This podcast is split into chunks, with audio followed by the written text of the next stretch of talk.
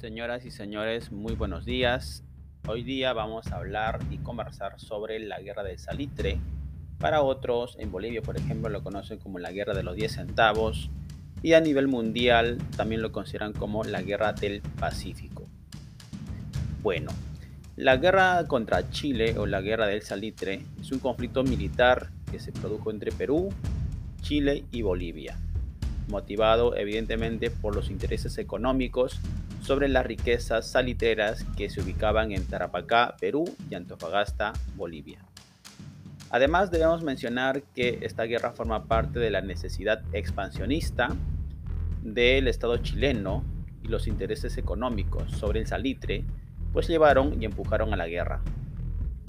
Asimismo debemos mencionar que antes de la guerra, Perú tenía frontera por el sur con Bolivia, mas no con el Estado chileno. Causas de la guerra. Eh, una de las primeras causas, aunque siendo críticos esto no formaría parte de una causa, pero sí para el Estado chileno, el proteccionismo civilista sobre el salitre motivó reacciones belicistas de gobiernos y de empresarios. Los burgueses chilenos pues tenían ambición sobre los recursos salitreros y guaneros. Chile aplicó pues evidentemente el expansionismo. Para obtener estos recursos necesitaba obtener esos territorios. Además debemos aplicar el imperialismo británico que buscaba volver a controlar el mercado peruano, básicamente el salitre. Recordar que el contexto internacional era la segunda revolución industrial y evidentemente Gran Bretaña era una de las potencias del mundo. Asimismo, debemos mencionar la ambición de las empresas, en este caso la empresa Jeeps inglesa, en volver a incursionar en el negocio del guano y el salitre. Por otro lado, los pretextos utilizados para la guerra son las siguientes. Con Bolivia, eh, Chile utilizó o empleó el impuesto de los 10 centavos que Bolivia estaba cobrando a los salitreros chilenos instalados en Antofagasta.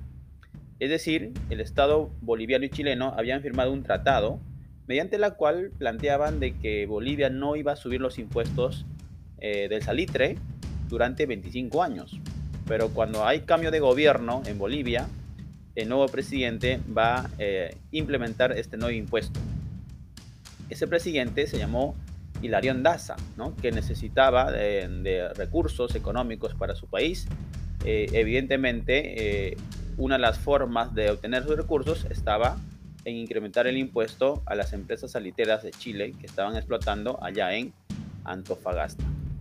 Por otro lado, el pretexto utilizado con Perú es que Chile utiliza el tratado defensivo supuestamente secreto que habían firmado Perú y Bolivia como argumento para justificar su guerra de eh, expansión hacia el Estado eh, de Perú. Eh, Perú y Bolivia habían firmado pues, un tratado de carácter defensivo en la que ambas naciones tenían que defenderse si es que un eh, tercer estado les hace la guerra. Evidentemente el Estado chileno tomó esto como pretexto para que, eh, ¿no? acusando a Perú y Bolivia de que asusaban o planteaban una guerra en contra del Estado chileno. Es así que la diplomacia chilena conocía muy bien eh, la existencia de este tratado a pesar de su, de su condición de secreto. ahí está la, la peculiaridad de este tratado. Bien, por otro lado, debemos mencionar que eh, como antecedente de la guerra, ¿no es cierto? Como causa principal es básicamente los territorios y el salitre. Sin embargo, debemos mencionar lo siguiente. ¿no? La guerra inicialmente era entre Chile y Bolivia, ¿correcto?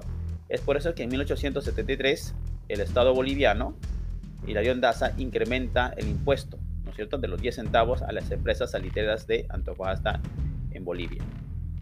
El producto de ello, los empresarios chilenos y la clase burguesa chilena pues se niegan a pagar ese impuesto. Acto seguido, Bolivia ordena pues el remate, ¿no es cierto?, de la empresa salitera chilena en Antofagasta. Esto evidentemente representa una, una ofensa para el gobierno chileno. Es por eso que el 14 de febrero de 1879, eh, Chile decide invadir Antofagasta, es decir, invade Bolivia. Ante esta situación, Bolivia eh, decide declarar la guerra a Chile. Es ahí donde Perú interviene como intermediario. ¿No es cierto? Eh, Perú prácticamente se encontraba entre la espada y la pared.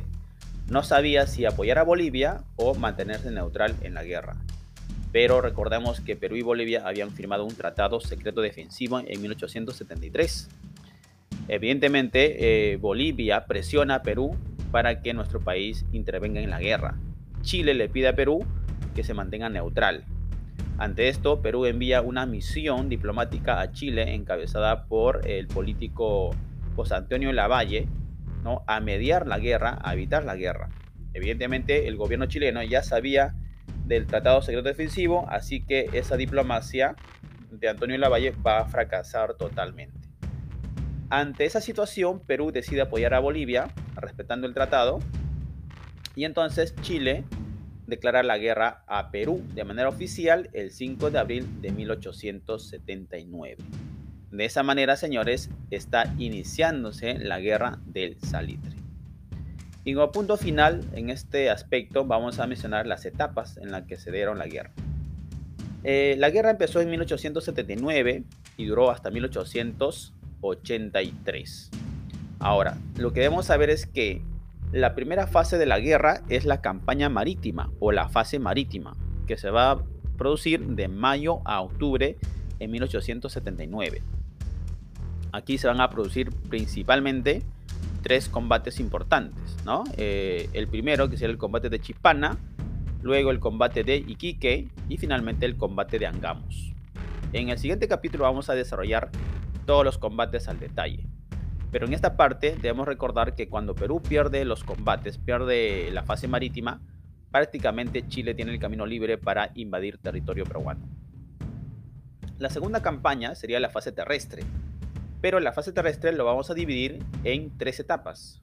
Uno, la campaña del sur, ¿correcto? Donde va a producirse la batalla de Pisagua, la batalla de San Francisco, la batalla de Tarapacá, la batalla del Alto de la Alianza o batalla de Tacna, ¿no es cierto? La batalla de Arica, ¿no? Donde va a morir lamentablemente Francisco Bolognesi.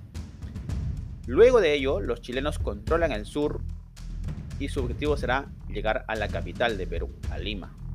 Es por eso que la tercera etapa de este punto lo llamamos la campaña de Lima o simplemente la invasión de Lima, en la cual la resistencia básicamente va a estar eh, dirigida por las milicias urbanas, algunos militares y básicamente ciudadanos, incluso profesores de la San Marcos, estudiantes del Colegio Guadalupe, comerciantes que buscaban evidentemente defender sus eh, negocios o sus casas.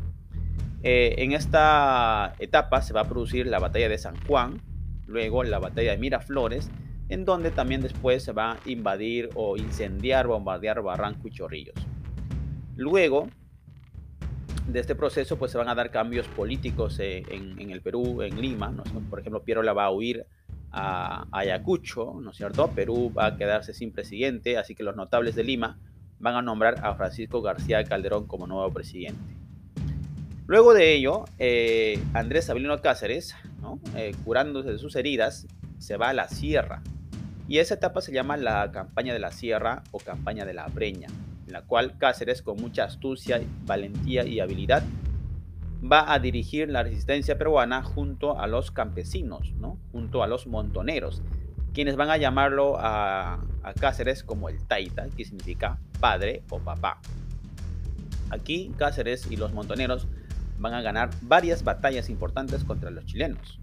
El clima y la geografía accidentada va a ser uno de los aliados para Cáceres, por ejemplo, la batalla de Pucará, Marcaballe, Concepción, Sangrar, etcétera, etcétera, hasta que finalmente se produce en el norte, en la libertad, la batalla de Huamachuco el 10 de julio de 1883, donde lamentablemente Chile derrota de manera definitiva al Perú.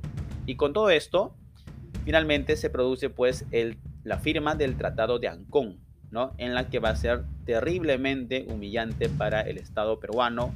Y después de la guerra, pues evidentemente el Perú quedó totalmente destruido desde el punto de vista económico, infraestructura, crisis política, eh, un vacío social, económico y político grande en el país. Bien, señores, en este primer capítulo hemos trabajado de manera breve sobre eh, qué es la guerra, las causas, los pretextos, los antecedentes y las etapas de la guerra. En el siguiente capítulo vamos a desarrollar cada etapa de la guerra al detalle.